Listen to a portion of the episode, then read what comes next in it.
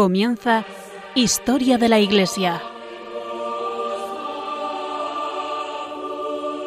Un programa dirigido por Alberto Bárcena.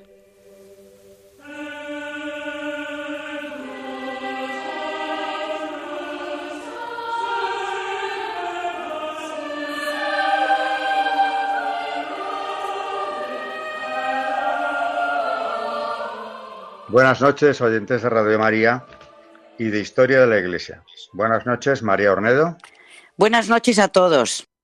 Buenas noches, Carmen Turdemontis. Buenas noches a todos. Y como siempre, bueno, pues eh, recordar cómo es el programa, hacer un esquema del mismo. Primera sección eh, es la parte histórica y ahí entra Carmen, que es la historiadora del programa y nos cuenta eh, de qué vamos a hablar hoy. Seguimos con Padres de la Iglesia para, para aquel que nos siga y, seguimos con ellos, o sea que hoy nos toca hablar de otros. El último día hablábamos de San Anastasio, principalmente, pero hoy vamos a seguir hablando de otros padres de la Iglesia, siempre en el imperio bizantino. El, día anterior recordaba yo que este es un imperio en esos momentos ya muy amenazado, muy disminuido. El Islam le ha arrebatado territorios enormes, pero ahí resistía todavía hasta el siglo XV, resistirá Constantinopla. Y ahí en ese mundo bizantino siguen reuniéndose concilios y siguen eh, afinando en el tema de la doctrina sobre los dogmas referentes a la Santísima Trinidad. Ocho concilios ecuménicos se reunieron entre los siglos IV al IX. Son el primer ciclo de la historia conciliar de la Iglesia Universal. Estos fueron por orden cronológico, repasando pues todo lo visto en más de un año, el de Nicea del año 325, donde se definió que el Hijo era consustancial con el Padre, luego el primer concilio de Constantinopla, que define la divinidad, del Espíritu Santo, en el 381, el de Éfeso del 431, que proclama la maternidad divina de María, luego viene el de Calcedonia del 451, que define la doctrina de las dos naturalezas en la única persona de Cristo. Luego, el segundo de Constantinopla, 553, que condena como nestoriana la doctrina de los tres capítulos, y el tercero de Constantinopla, al que nos hemos referido, por cierto, en el último programa, que tiene lugar entre los años 680 al 81, y formula la doctrina de las dos voluntades en Cristo. Eh, recordamos aquí, para quien nos haya ido siguiendo, que precisamente los padres de los que venimos hablando últimamente atacaron esta herejía del monotelismo. Cristo no tiene una voluntad, tiene dos. Somete la suya, perfecto hombre, perfecto Dios, pero somete la suya a la voluntad del Padre. En Getsemaní, lo comentamos hace ya algunas semanas, se ve con claridad, lo dice el mismo. En los dos primeros concilios quedó definida la doctrina teológica sobre la Trinidad. En los cuatro siguientes se formularon las verdades cristológicas, las fundamentales. Pero todavía se celebraron otros dos más, ecuménicos, y también en Oriente. El segundo de Nicea, ya en el siglo VIII, 787, que formula la doctrina ortodoxa sobre el culto a las imágenes, hoy vamos a hablar un poco de esto, y el cuarto de Constantinopla, que es del año 869, que pone eh, término al cisma de Focio, primera separación de la Iglesia oriental de la, occidental y que los griegos no reconocen como un concilio ecuménico. Bueno, pues eh, seguimos hablando, como digo, de padres de la Iglesia. Carmen nos ha traído hoy a dos también importantes y muy poco conocidos, porque de hecho llevamos ya tiempo hablando de, de padres de la Iglesia mucho menos conocidos que los que ya habíamos tratado en meses anteriores, los grandes, los conocidos como San Agustín, etcétera, San Juan Crisóstomo, pero estos padres orientales también tienen una enorme importancia, como podrán ver nuestros oyentes, porque, porque también ellos están ayudando a fijar la doctrina sobre Jesucristo. Carmen, cuéntanos de qué padres nos vas a hablar hoy. Bueno, pues eh, vamos a empezar con Andrés de Creta. Eh, Andrés de Creta o Andrés de Jerusalén, que pues otro padre de la Iglesia muy destacado, y además fue un importante predicador y autor de himnos sacros. Eh, es santo además de las, de las iglesias católica y también de la iglesia ortodoxa. Nació en Damasco, en Siria, a mediados del siglo VII, y a pesar de la elocuencia que poseyó en su edad madura, se cuenta que hasta la época de su primera comunión, que recibió a los siete años, era muy poco locuaz. Abrazó la vida monástica a los 15 años de edad en el monasterio de San Sabas en Jerusalén, por lo que también es llamado a veces San Andrés el Jerosolimitano o San Andrés de Jerusalén. En el monasterio del Santo Sepulcro, en la misma ciudad, recibió el lectorado y el subdiaconado. Como legado de Teodoro, el patriarca de Jerusalén asistió al sexto concilio ecuménico celebrado en Constantinopla en 680-681, concilio además del que ya hemos estado hablando en, estos últimos programas, a reiterar la adhesión de su iglesia a la condena de la energía monofisita. San Andrés se quedó en dicha ciudad y fue ordenado diácono de la gran basílica de la Agia Sofía y además se le confió el cuidado de un orfanato y de un asilo de ancianos. Más tarde, debido a sus cualidades de carácter y a sus habilidades, fue consagrado como arzobispo de Gortina, la sede metropolitana de Creta. Ahí defendió la legitimidad del culto a las imágenes. En el año 711, Filípico Bardanes se apoderó del trono imperial, quemó las actas del sexto concilio ecuménico, restableció en los dípticos litúrgicos los nombres que dicho concilio había anatemizado y reunió un sínodo para que ratificase su proceder. Andrés asistió a dicho sínodo en el año 712, pero al año siguiente se arrepintió de ello y firmó sin vacilar la carta de excusa que su patriarca escribió al Papa Constantino, después de que Anastasio II arrojó a Bardanes del trono imperial. Los historiadores de la Iglesia no están de acuerdo en cuanto a la fecha de la muerte del santo. Sugiere el año 712, mientras otros favorecen el año 726. De cualquier manera, se sabe que falleció de regreso a Creta de un viaje de Constantinopla. Fue sepultado en la iglesia de la Santa Anastasia en Edesó, una ciudad de Mitilini. Luego sus reliquias fueron transferidas a Constantinopla. Andrés de Creta fue, como decíamos, un excelente compositor de himnos sagrados. Algunos de ellos se cantan todavía, dejando una huella perdurable en la divina, en la, en la bonita liturgia bizantina. Bien, ese es un, un importante padre de la Iglesia del que vamos a hablar y vamos a ver magisterio, tiene bastante, pero vamos a introducir hoy a otro, eh, San Germán, que también tiene su importancia, San Germán de Constantinopla. Si tienes algo preparado y si no, ya pasamos al santo del día. Pues también eh, vamos a hablar de San Germán eh, de Constantinopla, que también es otro, otro padre de la iglesia. Su fiesta se celebra el 12 de mayo y en el martirologio romano se le presenta, se dice de él, en Constantinopla, San Germán, obispo, el cual, insigne por su doctrina y virtudes, refutó con gran persuasión el edicto contra las imágenes sagradas promulgado por el emperador León el Isáurico. Nació en el año 635, siendo Heraclio emperador bizantino. Su padre fue un prestigioso patricio llamado Justiniano, muerto alrededor del 699 por orden del suspicaz emperador Constantino Pogonato. En la vida y actividad de San Germán antes de obtener su primera prelacía apenas sabemos nada. Dos documentos antiguos nos ponderan su afición a las escrituras y a la contemplación, su viveza de ingenio y experiencia en los negocios. En todo caso, parece que ya antes del 711 era obispo de Cícico en el Helesponto.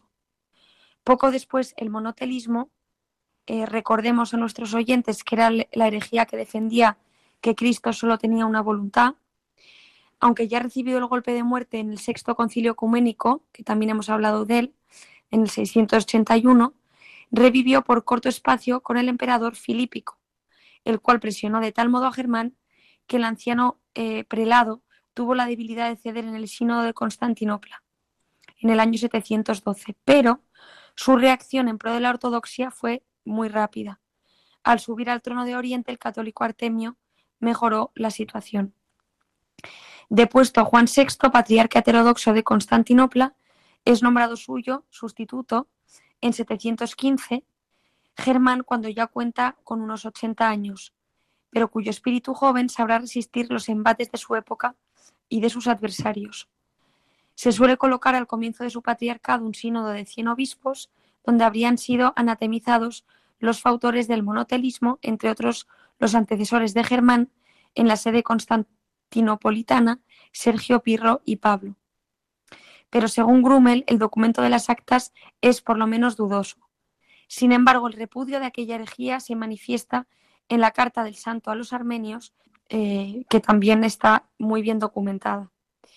De todos modos, la gloria más excelsa de Germán es su actitud, como todos eh, los padres de los que estamos hablando, indomable ante la herejía iconoclasta, en este caso, denominada así por propugnar la destrucción de las imágenes de Cristo y de los santos. El furor de este movimiento, avivado por cierta tendencia oriental idealista y antiplástica data del siglo VIII. Sea por influjo de la actitud hostil de los árabes, para quienes el culto cristiano de tales representaciones sensibles equivalía al idolátrico de los paganos, sea por motivos de reforma ante algunos abusos de la época en lo tocante a este culto, tal vez por razones políticas o mejor aún por la educación del emperador León III Elisáurico en un ambiente de paulicianismo maniqueo, lo cierto es que este príncipe desencadenó una violenta lucha contra las imágenes con la adhesión de algunos obispos, que quizá veían en el culto de los iconos un estorbo para la conversión de los infieles. Germán resiste desde el principio y debió de ser bien doloroso para el santo recordar la escena donde él mismo había coronado a León conforme al ceremonial católico y donde el príncipe había jurado retener la fe verdadera, decisión reiterada por él en la carta al Papa Gregorio II. Sin embargo, ahora el, león cambia por completo y da comienzo a su campaña iconoclasta. Germán pone en guardia al pontífice y le informa de su resistencia al emperador. El texto de la carta se ha perdido, pero se conserva la respuesta del Papa, lleno de admiración ante la actitud vigorosa del patriarca, que contaba entonces unos 90 años. Le dice, cada hora me acuerdo de tu entrega y considero mi más sagrado deber el saludarte como hermano mío y propugnador de la Iglesia. Bueno, pues dos, grandes padres y esto de eh, la actitud de los iconoclastas de este emperador León III, como dice Carmen, tenía mucho que ver con esa influencia musulmana. Tenemos que tener presente ese avance de los musulmanes contra el imperio bizantino que también va a impregnar en algunos aspectos eh, la propia visión del imperio, aunque fueran en temas menores, porque al fin y al cabo el culto a las imágenes no es nada esencial en nuestra fe.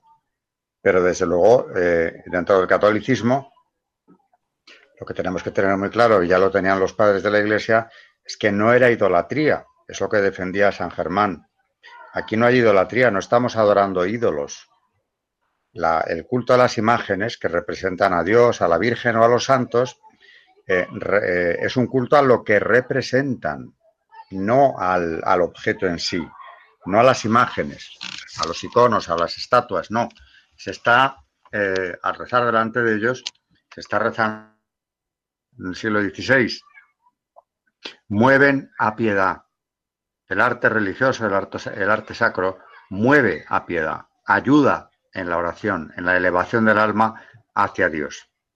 Bueno, pues eh, San Germán se negaba a esa destrucción de las imágenes que por cierto acabó con un patrimonio riquísimo dentro del imperio bizantino y lo que propiciaba era todo lo contrario, que se siguieran eh, teniendo en los lugares sagrados como objetos religiosos de gran, de gran importancia a la hora de rezar, a la hora de crear dentro del templo también un ambiente que nos recordase dónde estábamos, el lugar sagrado donde también aparecen las representaciones de Cristo, de su madre, de los santos, en definitiva todo lo que nos ayuda a elevar el espíritu.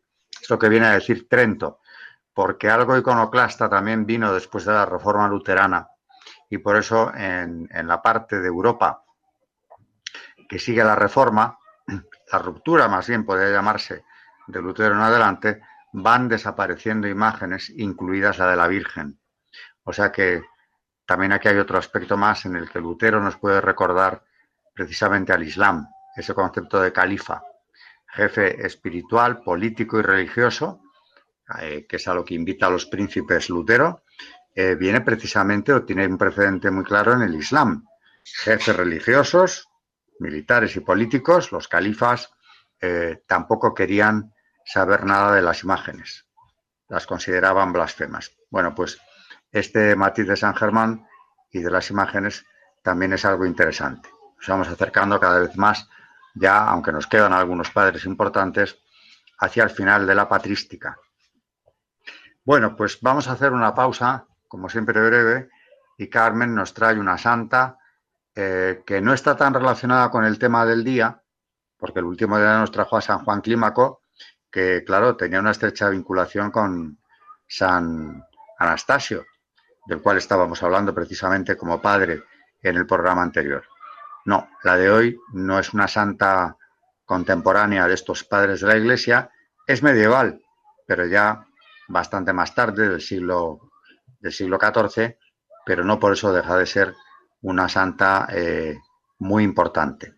Estamos en el contexto de la guerra de los 100 años, siglo XIV, siglo XV.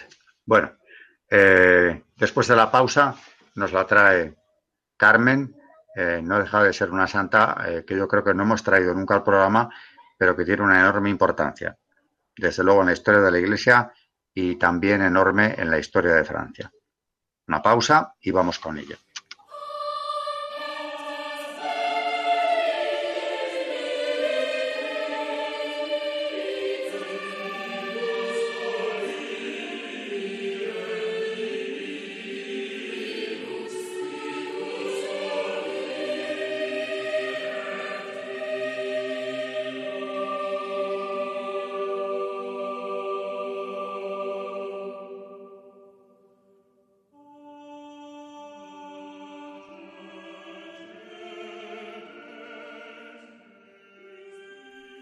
Están escuchando en Radio María Historia de la Iglesia, dirigido por Alberto Bárcena.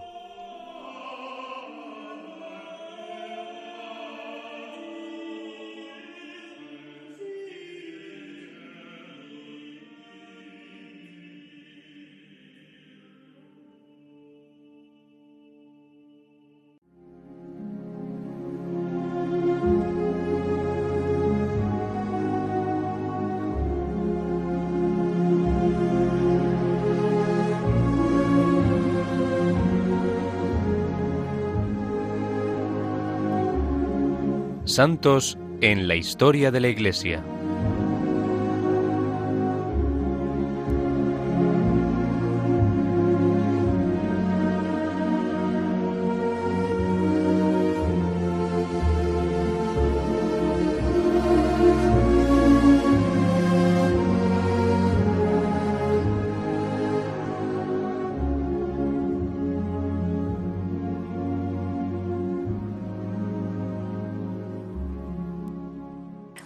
Pues como decía Alberto, vamos a hablar hoy de una santa eh, de la que no hemos hablado todavía en, el programa y que es nada más y nada menos que la patrona de Francia y como dice Alberto, pues ya de época medieval y muy importante además. Juana creció en el campo y nunca aprendió a leer ni a escribir, pero su madre, que era muy piadosa, le infundió una gran confianza en el Padre Celestial y una tierna devoción hacia la Virgen María. Cada sábado la niña Juana recogía flores del campo para llevarlas al altar de Nuestra Señora. Cada mes se confesaba y comulgaba y su gran deseo era llegar a la santidad y no cometer nunca ningún pecado. Era tan buena y bondadosa que todos en el pueblo la querían. Su patria Francia estaba en muy grave situación porque la habían invadido los ingleses que se iban posesionando rápidamente de muchas ciudades y hacían grandes estragos. A los 14 años la niña Juana empezó a sentir unas voces que la llamaban. Al principio no sabía de quiénes se trataba, pero después empezó a ver resplandores y que se le aparecían el arcángel San Miguel, Santa Catalina y Santa Margarita y le decían, tú debes salvar a la nación y al rey. Por temor no contó nada a nadie, pero después las voces fueron insistiéndole fuertemente en que ella, pobre niña campesina e ignorante, estaba destinada para salvar la nación y al rey, y entonces contó a sus familiares y vecinos. Las primeras veces las gentes no les creyeron, pero después, ante la insistencia de las voces y los ruegos de la joven, un tío suyo la llevó a donde el comandante del ejército de la ciudad vecina. Ella le dijo que Dios la enviaba para llevar un mensaje al rey, pero el militar no le creyó y la despachó otra vez para su casa. Sin embargo, unos meses después, Juana volvió a presentarse ante el comandante y este, ante la noticia de una derrota que la niña le había profetizado, la envió con una escolta a que fuera a ver al rey. Llegada a la ciudad, pidió poder hablarle al rey. Este, para engañarla, se disfrazó, de simple aldeano y colocó en su sitio a otro. La joven llegó al gran salón y en vez de dirigirse hacia donde estaba el reemplazo del rey, guiada por las voces que la dirigían, se fue directamente a donde estaba el rey disfrazado y le habló y le contó secretos que el rey no se imaginaba. Esto hizo que el rey cambiara totalmente de opinión acerca de la joven campesina. Ya no faltaba más que una ciudad importante por caer en manos de los ingleses, era Orleans, y estaba sitiada por un fuerte ejército inglés. El rey Carlos y sus militares ya creían perdida la guerra, pero Juana le pide al monarca que le conceda a ella el mando sobre las tropas, y el rey la nombra capitana. Juana manda hacer una bandera blanca con los nombres de Jesús y de María, y al frente de diez mil hombres se dirige hacia Orleans. Animados por la joven capitana, los soldados franceses lucharon como héroes y expulsaron a los asaltantes y liberaron Orleans. Luego se dirigieron a varias otras ciudades y las liberaron también. Juana no luchaba ni hería a nadie, pero al frente del ejército iba de grupo en grupo animando a los combatientes e infundiéndoles entusiasmo y varias veces fue herida en las batallas. Después de sus, de sus resonantes victorias, obtuvo Santa Juana que el temeroso rey Carlos VII aceptara ser coronado como jefe de toda la nación y así se hizo con impresionante solemnidad en la ciudad de Reims. Pero vinieron luego las envidias y entonces empezó para nuestra santa una época de sufrimiento y de traiciones contra ella. Ahora, hasta ahora, había sido una heroína nacional, ahora iba a llegar a ser una mártir. Muchos empleados de la corte del rey tenían celos de que ella llegara a ser demasiado importante y empezaron a hacerle la guerra. Faltaba algo muy importante en aquella guerra nacional, conquistar a París, la capital que estaba en poder del enemigo, y hacia allá se dirigió Juana con sus valientes. Pero el rey Carlos VII, por envidias y por componendas con los enemigos, le retiró sus tropas y Juana fue herida en la batalla y hecha prisionera por los borgoñones. Los franceses la habían abandonado, pero los ingleses estaban supremamente interesados en tenerla en la cárcel, y así pagaron más de mil monedas de oro a los de Borgoña para que se le entregaran y la sentenciaron a cadena perpetua. Los ingleses la, la hicieron sufrir muchísimo en la cárcel, las humillaciones y los insultos eran todos los días y a todas horas, hasta el punto que Juana llegó a exclamar Esta cárcel ha sido para mí un martirio tan cruel como nunca me había imaginado que pudiera serlo. Pero seguía rezando con fe y proclamando que si había oído las voces del cielo y que la campaña que había hecho por salvar a su patria había sido por voluntad de Dios. En este tiempo estaba muy de moda acusar de brujería a toda mujer que uno quisiera hacer desaparecer, y así fue que los enemigos acusaron a Juana de brujería, diciendo que las victorias que había obtenido era porque les había hecho brujerías a los ingleses para poderlos derrotar. Ella apeló al Papa, pidiéndole que fuera el Papa de Roma el que la juzgara, pero nadie quiso llevarle al Santo Padre esta noticia, y el tribunal estuvo compuesto exclusivamente por enemigos de la Santa. Y aunque Juana declaró muchas veces que nunca había empleado brujerías y que era totalmente creyente y buena católica, sin embargo la sentenciaron a la más terrible de las muertes de ese entonces, ser quemada viva. Encendieron una gran hoguera y la amarraron a un poste y la quemaron lentamente. Murió rezando, y su mayor consuelo era mirar al crucifijo que un religioso le presentaba y encomendarse a nuestro Señor. Invocaba al arcángel San Miguel, al cual siempre le había tenido gran devoción, y pronunciando por tres veces el nombre de Jesús, entregó su espíritu, era el 30 de mayo del año 1431. Tenía apenas 19 años. Varios volvieron a sus casas diciendo, hoy hemos quemado a una santa. 23 años después, su madre y sus hermanos pidieron que se reabriera otra vez aquel juicio que se había hecho contra ella. Y el Papa, Calixto III, nombró una comisión de juristas, los cuales declararon que la sentencia de Juana fue una injusticia. El rey de Francia la declaró inocente y el Papa, Benedicto XV, la proclamó santa.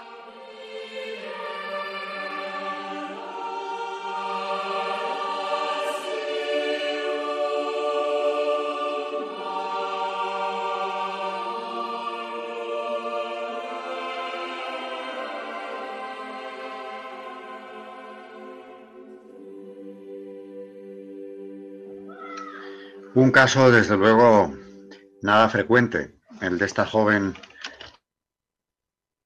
defiende la patria contra, contra los invasores ingleses. Una gran santa que muere en la hoguera y que no solo es un personaje histórico, sino que es una santa patrona de Francia. Eh, no es ningún mito. Juana de Arco efectivamente tiene una historia increíble que, como Carmen nos acaba de apuntar, merece la pena conocerse bien. Pero vamos unos siglos para atrás. Mm, volvemos a la patrística, volvemos a estos últimos padres de la Iglesia, concretamente son bizantinos o del Imperio Bizantino. Estábamos en San Andrés de Creta, San Germán también de Constantinopla. Así que en esta sección, que ya mm, dirige María, vamos a ver textos de ellos. Así que otra vez contra las herejías y otra vez a favor de la fe eh, verdadera que se va asentando a través de todos estos concilios que yo comentaba al principio del programa. María, cuando quieras, adelante con, con el magisterio de la Iglesia.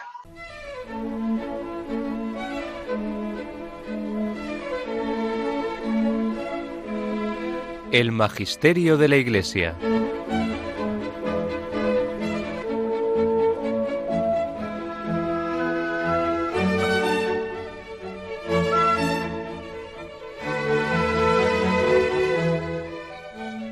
Vamos a empezar con San Andrés de Creta.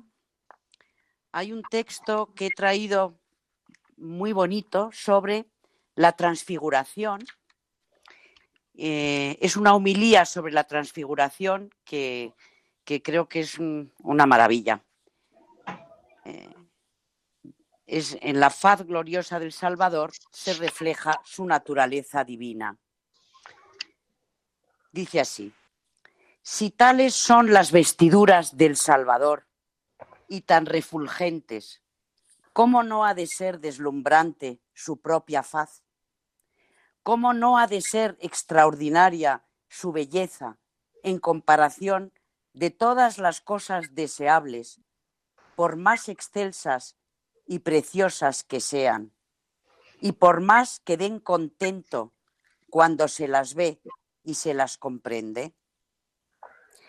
¿Qué entendimiento o qué discurso puede asimilar o manifestar este misterio divino y maravilloso? Si tan admirables son las vestiduras por el resplandor que viene de dentro, ¿cómo no superará toda comprensión y toda palabra aquello que está oculto y encubierto bajo estos vestidos? ¿Qué será el contemplar la esencia divina sin velo alguno?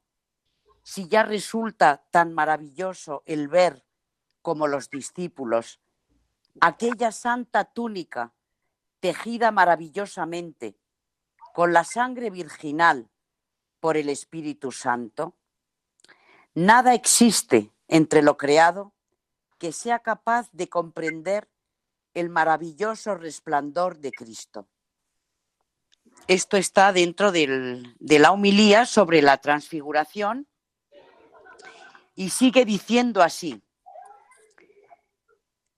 La nube en el Tabor y la paloma en el Jordán son figuras del Espíritu Santo. Dice así San Andrés de Creta. A mi parecer, la nube luminosa, de la cual procede la voz del Padre, que claramente indica quién es y de dónde viene el que es transfigurado, resulta ser lo mismo que la paloma que anteriormente voló hacia el Jordán, o sea, el Espíritu Santo, que en forma de paloma bajó de lo alto y se posó sobre aquel que era bautizado y que según el testimonio de Juan, bautiza en espíritu y fuego. Mateo 3:11 y en el cual habita de continuo el Espíritu por la mutua relación e indivisible unión de las divinas personas.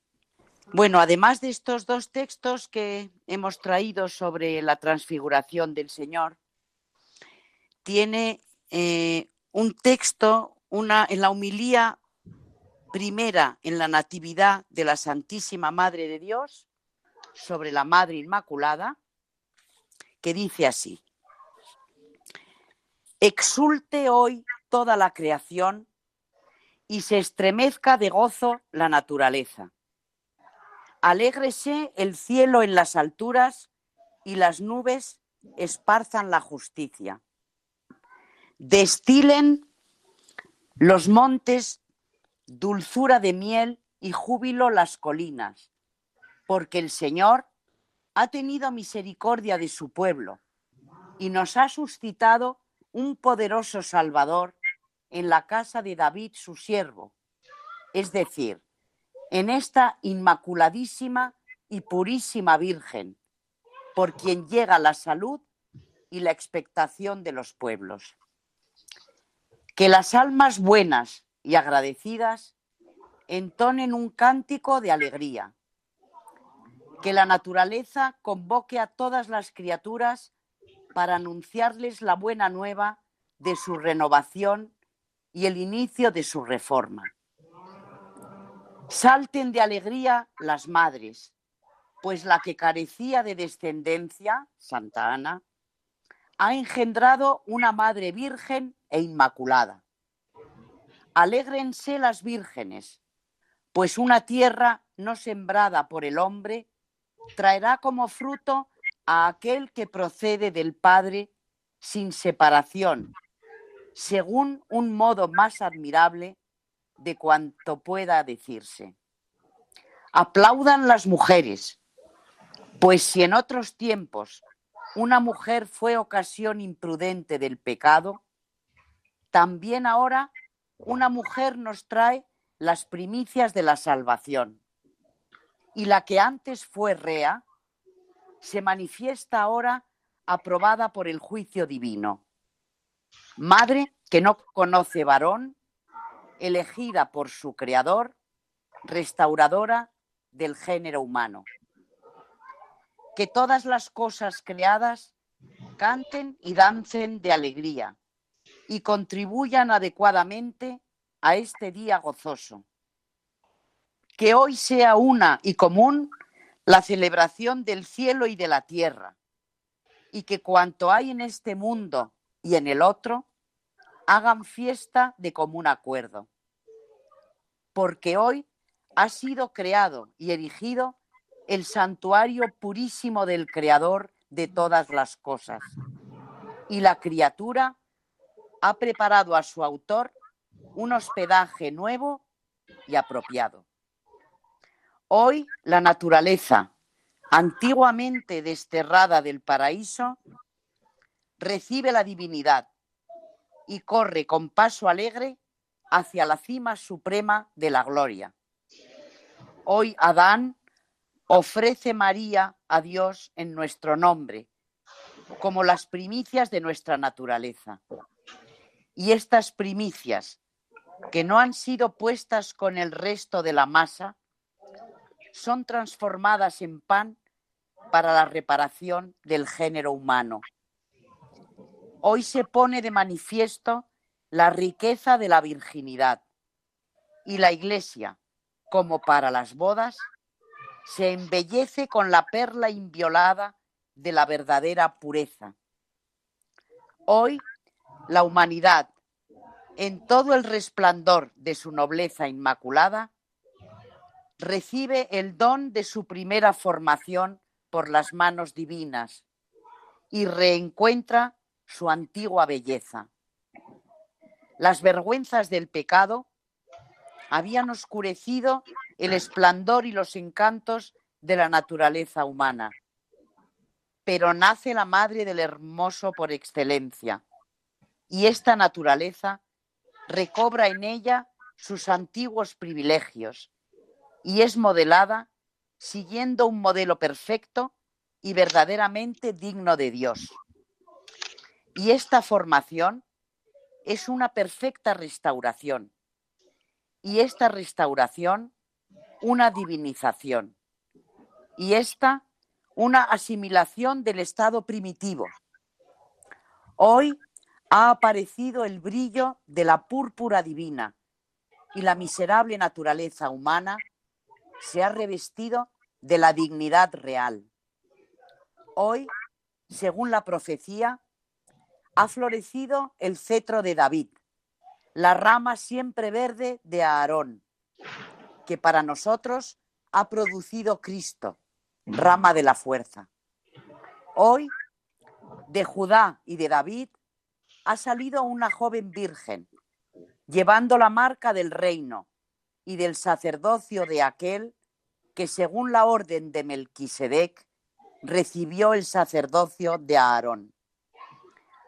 Hoy la gracia, purificando el efod místico del divino sacerdocio, ha tejido a manera de símbolo el vestido de la simiente levítica y Dios ha teñido con púrpura real la sangre de David. Por decirlo todo en una palabra, hoy comienza la reforma de nuestra naturaleza y el mundo envejecido, sometido ahora a una transformación totalmente divina, recibe las primicias de la segunda creación. Bueno, pues la verdad es que es un texto impresionante. Hay otro texto de, de Andrés de Creta, si quieres, Alberto, que sigamos con, con él. Es un pequeño texto sobre la fiesta de la Anunciación. Sí, claro, seguimos con él. Vale. En uno de sus cánones o himnos sagrados, San Andrés de Creta entona un ferviente cántico de alabanza destinado a la fiesta de la Anunciación. Hoy se anuncia el gozo y se celebra la virginidad. Se enlazan el cielo y la tierra. Adán se renueva y Eva es liberada de la tristeza de la antigua maldición. Por intervención celestial, el tabernáculo de nuestra naturaleza se convierte en templo de Dios. Oh gran misterio. No podemos comprender cómo se realiza este anonadamiento, ni se puede expresar con palabras la obra maravillosa de esta concepción. El ángel es el servidor del misterio. El seno de la Virgen alberga al Hijo. El Espíritu Santo es enviado desde lo alto. El Padre se complace desde el cielo. Se lleva a cabo la decisión tomada conjuntamente y nosotros que así hemos obtenido la salvación, unamos nuestras voces a la de Gabriel, diciendo, Alégrate, oh llena de gracia, el Señor es contigo. Por ti nos viene la salvación, pues Cristo, nuestro Dios, asumiendo nuestra naturaleza, la ha conducido hacia sí.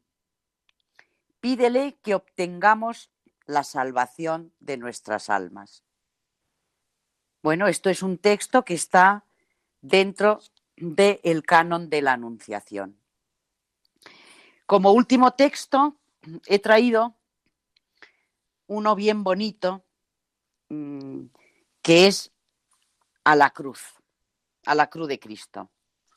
Y eh, bueno, el misterio de la redención ha sido entrevisto y anunciado en los mensajes eh, proféticos.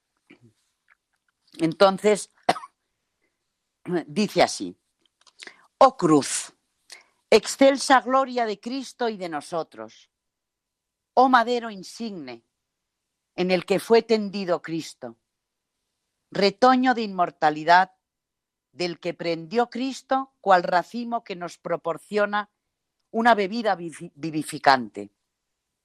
Oh cruz, en la que fue rasgado el documento en que constaba el pecado, y en cambio fue escrito el título de nuestra libertad. Oh cruz, tesoro que encierra una multitud de bienes, embajadora del paraíso, distribuidora del reino, liberadora del pecado, transmisora de méritos. Cristo, en ti clavado, te presenta como el árbol de la inmortalidad y te constituye como escalera que lleva al paraíso.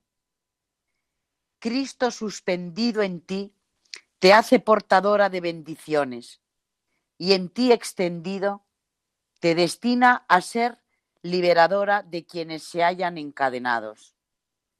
Cristo, en ti voluntariamente levantado, alzó consigo al mundo. Cristo, alzado en ti para nuestro bien, aventajó en mucho a la serpiente de bronce. Bueno, pues es un, un texto verdaderamente mm, precioso hablando al madero. Mm, tiene unos textos, la verdad, que San Andrés decreta que son una preciosidad.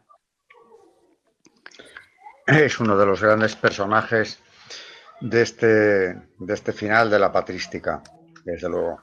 Hay también uno, un pequeño texto que dentro de una humilía que escribió él sobre el Domingo de Ramos, mm, si te parece, también lo puedo, Sí, sí, tenemos puedo tiempo. resaltar.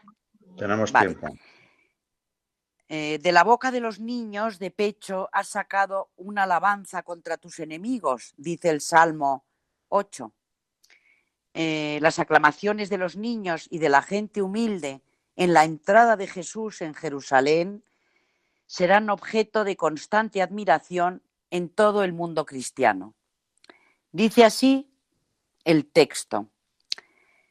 ¿De dónde les ha venido una tal sabiduría a los niños, inexpertos aún en articular las palabras? ¿De dónde le viene a la turba ese conocimiento de los divinos misterios? Con los ángeles cantan himnos angélicos, con los querubines entonan cánticos de gloria, con los serafines alaban al Señor. No fue con labios de fuego, sino de barro, con los que modularon aquel sublime cántico en honor del que vino del cielo para someterse a la muerte por nosotros y en lugar nuestro. ¿Qué es lo que cantaban? Osana en las alturas. Bendito el que viene en nombre del Señor. ¿No ves cómo los terrenales se vuelven celestiales y hablan de cosas divinas igual que los serafines? ¿Qué puede haber más digno de admiración que el hecho de que los iletrados formen parte del coro celestial, proclamando tan asombrosas afirmaciones y que los hombres entonen cánticos junto con los ángeles? ¿Quién es el aclamado? ¿De dónde viene y hacia dónde va? ¿No es acaso el vencedor de la muerte que recientemente ha resucitado a Lázaro y ahora se, apresu- se apresura a entrar en Jerusalén, encaminándose hacia la pasión? ¿Con qué fin? Con el de que su pasión, que es tan espléndida, destruya nuestras pasiones. De los clamores que se producen, ¿cuál es el que prevalece? ¿El bullicio de quienes le aclaman a coro o el griterío de los homicidas? La algarabía de los que le aclaman ciertamente es espléndida y complace el ánimo, pues es un cántico de victoria colmada de gracia. El griterío, en cambio, de los furiosos, muy áspero y desagradable, produce sumo disgusto por estar lleno de envidia y contener un significado de muerte. Esto es parte, como he dicho, de la homilía del Domingo de Ramos de San Andrés de Creta.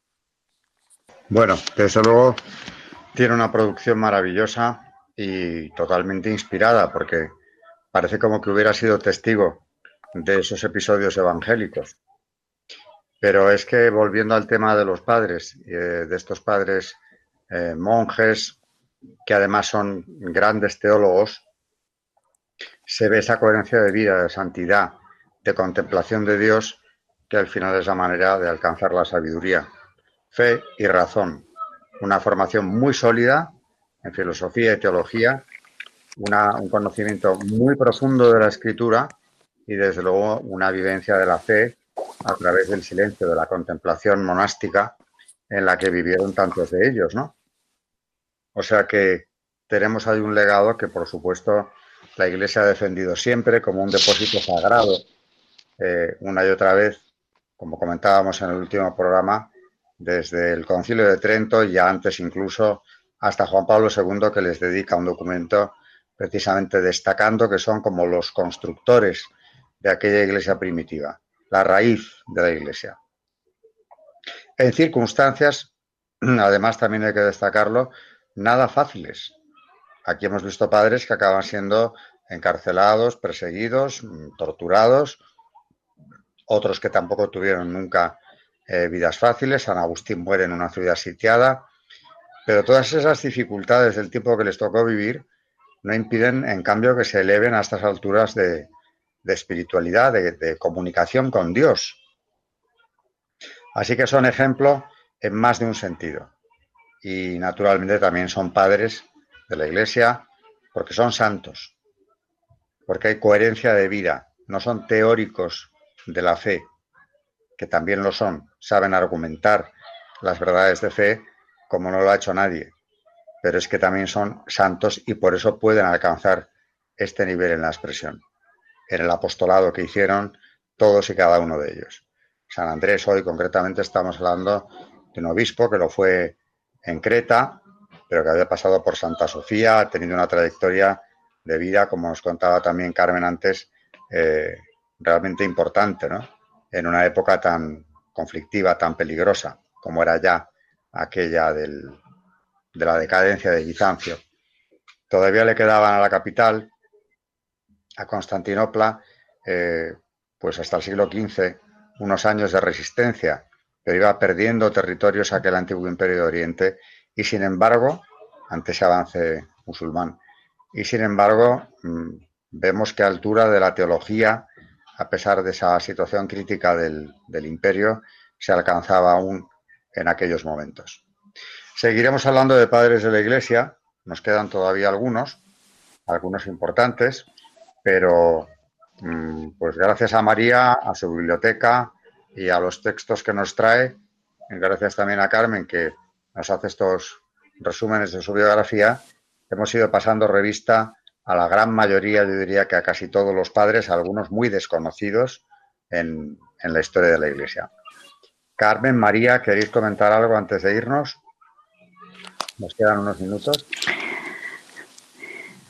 A mí me impresiona que eh, sobre todo los textos, bueno, me encantan. Creo que los textos de la patrística, y lo hemos dicho en, en, la mayoría de nuestros programas, ¿no?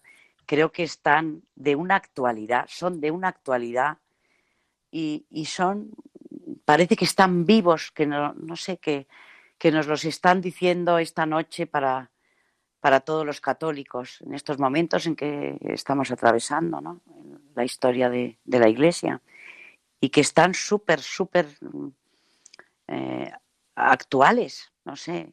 Me encanta cómo quieren a la Virgen, me encanta cómo, no sé, yo creo que viven tanto su fe que, que nos la contagian verdaderamente.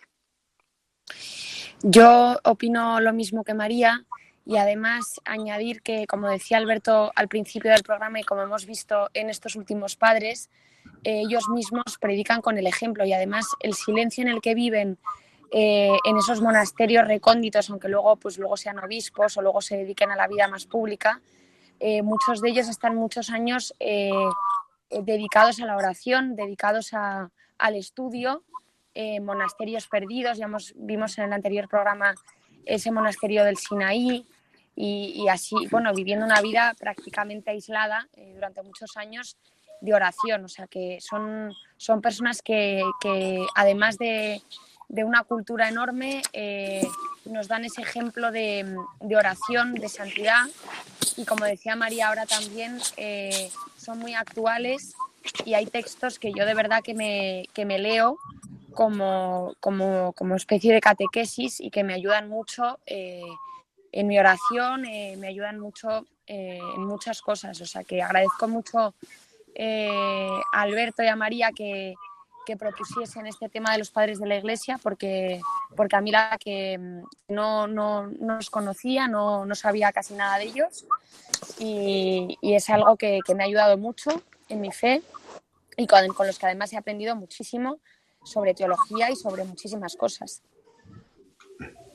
Yo eh, quiero destacar que desde luego esta ya larguísima serie que llevamos eh, hecha y eh, seguimos haciendo en Historia de la Iglesia es eh, sobre todo obra de María, de lo que estudió, de lo que ha guardado en esta, en esa biblioteca que tiene magnífica, que es lo que ha hecho posible que todo esto acabe saliendo aquí, ¿no? La serie patrística, desde luego, es vuestra. Así que yo también aprovecho para daros las gracias, porque también yo he aprendido muchísimo en, en estos meses de, de, padres, algunos para mí, también desconocidos, y, creo que siempre es motivo, de, desde luego, de elevación y también de alegría, porque los santos es lo que traen consigo, ¿no? Cuando nos hablan de Dios, la alegría, la esperanza, eh, un mensaje de amor eh, infinito, cuando nos hablan de tu madre, de la pasión de Cristo, de la entrada en Jerusalén, pues todos los temas que han salido hoy de, en los textos de San Andrés de Creta, por ejemplo, ¿no? Acabas con, con un optimismo que sales eh, renovado de aquí, con ganas de cumplir la voluntad de Dios, eh, mucho más incluso que antes de haber entrado, ¿no? Así que muchas gracias a las dos. Gracias, María Ornedo. Y buenas noches. Muchas gracias a, gracias a todos y buenas noches. Gracias, Carmen Turdemontis, y muy buenas noches también a ti. Buenas noches, Alberto, y buenas noches a todos nuestros oyentes, y muchísimas gracias. Y efectivamente, claro, muchas gracias a nuestros oyentes y, buenas noches a todos. Hasta el próximo programa, que todavía nos quedan algunos padres que seguiremos trayendo aquí. Hasta el próximo programa.